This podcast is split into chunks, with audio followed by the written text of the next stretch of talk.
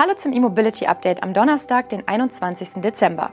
Dies ist die vorletzte Sendung vor der Weihnachtspause und heute geht es um das große Sparprogramm bei Volkswagen und den US-Ladestandard von Tesla, der nun auch wirklich ein Standard wird. Außerdem haben wir Neuigkeiten aus Köln, von Daimler Truck und zum Umweltbonus. Das von Tesla selbst als North American Charging Standard bezeichnete Schnellladesystem wird nun tatsächlich zu einem Standard in Nordamerika. Die Standardisierungsorganisation SAE International hat jedenfalls ein halbes Jahr nach der Ankündigung den entsprechenden Prozess abgeschlossen. Wortwörtlich teilte die SAE mit, der Standard trägt dazu bei, dass jeder Lieferant oder Hersteller den Stecker für Elektrofahrzeuge und Ladestationen in ganz Nordamerika verwenden, herstellen oder einsetzen kann. Ein kurzer Rückblick. Im Frühsommer erregten Ford, General Motors und Rivian Aufsehen mit der Ankündigung, künftig den Tesla Port in ihren E-Autos zu verbauen. Die Liste von Herstellern mit ähnlichen Aussagen wurde seither immer länger. Auch wenn Tesla sein Ladesystem frühzeitig als Standard bezeichnete, war es dies eigentlich nicht. Es handelte sich vielmehr um eine Tesla-eigene Entwicklung, die nicht die üblichen Zertifizierungsverfahren durchlaufen hat.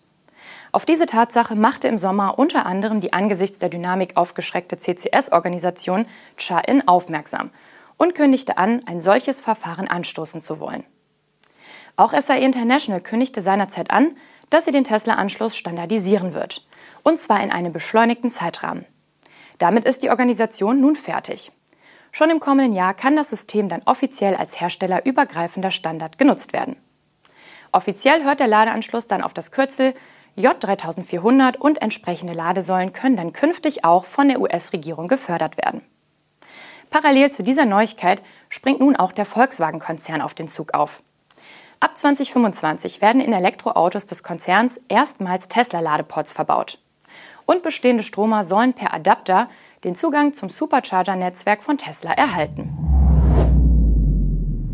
Die Stadt Köln will ab 1. Februar 2024 neben den Stadtwerken Köln auch Ladeinfrastrukturanbieter aus der Privatwirtschaft berücksichtigen. Derzeit wird in der Stadtverwaltung der Ablauf des dafür notwendigen Genehmigungsverfahrens vorbereitet. Vor rund einem Jahr beauftragte Köln seine eigenen Stadtwerke, weitere 1000 Ladepunkte im gesamten Stadtgebiet zu errichten. Nun soll der Anbieterkreis erweitert werden. Die Marktöffnung soll zusätzliche Impulse für einen beschleunigten Aufbau eines dichten Ladenetzes geben. Der Schritt erfordert aber eine Anpassung der Beauftragung der Stadtwerke Köln sowie des bisherigen Planungs- und Genehmigungsprozesses, heißt es. Die Richtlinie und alle weiteren Informationen zum Genehmigungsverfahren sollen ab 1. Februar 2024 auf der Webseite der Stadt Köln bereitstehen.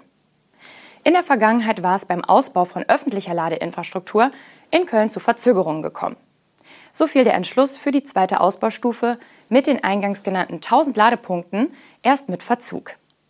Bei den Stadtwerken Köln handelt es sich übrigens um eine Tochter der Rheinenergie. Diese bündelt ihr Geschäft mit Ladeinfrastruktur seit Anfang diesen Jahres vollständig bei ihrem Tochterunternehmen Tank E GmbH. Die Details für das Sparprogramm bei der Marke VW stehen fest. Vertreter des Unternehmens und der Arbeitnehmervertretung haben sich nach intensiven Verhandlungen auf ein Eckpunktepapier verständigt. Der Sparkurs ist zunächst auf drei Jahre angelegt und soll VW bei der Kernmarke helfen, bis 2026 wieder auf 6,5 Prozent Umsatzrendite zu kommen. Dazu sollen die Personalkosten, speziell im Verwaltungsbereich, um 20 Prozent sinken. Und das nicht nur bei der Marke VW, sondern im gesamten Konzern. Zudem will das Unternehmen nach Bedarf auf allen Ebenen punktuell Aufhebungsverträge anbieten. Die entfallenen Stellen sollen nicht oder nur in Ausnahmefällen nachbesetzt werden. Der bereits gültige Einstellungsstopp bleibt. Zudem will VW die Entwicklungszeit für neue Modelle von 50 auf 36 Monate verkürzen, um Fahrzeuge schneller auf den Markt zu bringen. So sollen über den Zeitraum der Planungsrunde bis 2028 mehr als eine Milliarde Euro eingespart werden. Die Zahl der Versuchsträger in der technischen Entwicklung werde um bis zu 50 Prozent reduziert. Dadurch können laut VW etwa 400 Millionen Euro pro Jahr gespart werden.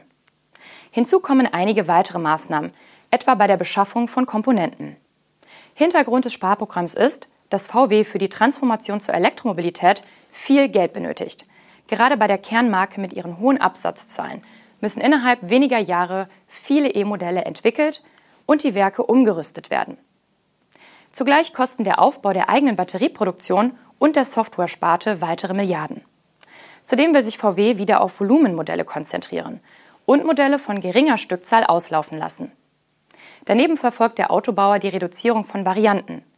Ein Beispiel, beim VW ID7 gibt es 99 Prozent weniger Konfigurationsmöglichkeiten im Vergleich zu einem Golf 7. Daimler Truck baut eine kundennahe Erprobungsflotte seiner Gen H2 Trucks auf. Ab Mitte des kommenden Jahres sollen die Exemplare des Wasserstoff-Lkw bei verschiedenen Unternehmen, darunter auch Amazon, in den Testlauf gehen. Daimler Truck attestiert seinem Gen H2 Truck nach intensiven Erprobungen auf der Teststrecke und auf öffentlichen Straßen nun eine fortgeschrittene Entwicklungsreife, sodass er zu ersten kundennahen Fahrerprobungen eingesetzt werden kann, wie es im Herstellersprech heißt.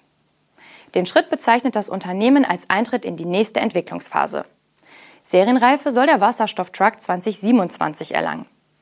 Die fünf Sattelzug-Lkw werden in Deutschland auf spezifischen Routen und in verschiedenen Anwendungsfällen im Fernverkehr eingesetzt, beispielsweise im Transport von Baustoffen, Seekontainern oder auch Flaschengasen. Heißt es dazu aus der Unternehmenszentrale des Truckherstellers. Es handelt sich bei dem Quintett bereits um Fahrzeuge, die flüssigen Wasserstoff, sogenanntes LH2, als Energieträger nutzen. Die fünf Lkw werden an zwei öffentlichen Flüssigwasserstofftankstellen in Wörth am Rhein und im Raum Duisburg betankt. Dieser Punkt ist deshalb so wichtig, weil es Flüssigwasserstofftankstellen noch so gut wie gar nicht gibt. Bisher betreibt nur Daimler Truck selbst eine provisorische in Wörth. Das Entwicklungsziel des serienreifen Gen H2 Truck ist eine Reichweite von bis zu 1000 Kilometer und mehr. So wurde es bereits bei der Vorstellung des Konzeptfahrzeugs im September 2020 angekündigt. Dass es sich um ein realistisches Ziel handelt, demonstrierte der Hersteller im September mit seinem Hydrogen Record Run, bei dem der LKW mit einer Tankfüllung Flüssigwasserstoff 1047 Kilometer durch Deutschland fuhr. Rund 60.000 E-Fahrzeuge sind laut einer Hochrechnung des Zentralverbandes Deutsches Kraftfahrzeuggewerbe vom plötzlichen Umweltbonusstopp betroffen. Diese Zahl basiert auf Erkenntnissen aus einer von dem Verband initiierten Blitzumfrage. Bisher war völlig offen, wie viele Menschen E-Autos bereits gekauft, aber noch nicht zugelassen haben. Sprich, sie gingen davon aus, den Umweltbonus zu erhalten und wurden vom plötzlichen Förderaus am Wochenende überrumpelt. Der Zentralverband Deutsches Kraftfahrzeuggewerbe liefert nun Anhaltspunkte dazu. Laut der Blitzumfrage bei den Händlern lässt sich hochrechnen, dass in diesem Jahr etwa 30.000 E-Fahrzeuge verkauft sind und bis Jahresende zur Auslieferung anstehen. Für weitere rund 30.000 Stromer seien ebenfalls schon Kaufverträge abgeschlossen. Eine Zulassung ist aber erst im kommenden Jahr zu erwarten. Als Fazit hält der Verband fest, dass durch den am Wochenende überraschend gestoppten Umweltbonus die Käufer von rund 60.000 E-Fahrzeugen leer ausgehen würden. Dass dem nicht so ist, liegt daran, dass nun fast alle Marken den fehlenden staatlichen Anteil am Umweltbonus als Rabatt an Kunden weitergeben. Eine entsprechende Liste aller Hersteller, die sich dazu bereit erklärt haben, finden Sie weiterhin laufend aktualisiert auf der Startseite von Electrif. Damit sind wir auch schon am Ende der heutigen Sendung. Am morgigen Freitag melden wir uns mit dem letzten E-Mobility-Update vor der Weihnachtspause. Bis dahin.